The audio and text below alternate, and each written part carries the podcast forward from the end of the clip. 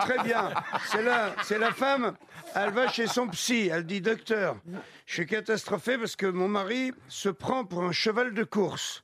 C'est-à-dire, euh, attention, hein, quand je dis ça, il hennit, il dort sur la paille, ok Hein, Et il me mange euh, un seau d'avoine euh, tous les jours. Et le psy, il dit, écoutez, je pense que je vais pouvoir le soigner, mais ça risque de coûter cher. Et la femme, elle dit, oh bah ça, l'argent, c'est pas grave, il a déjà gagné trois courses.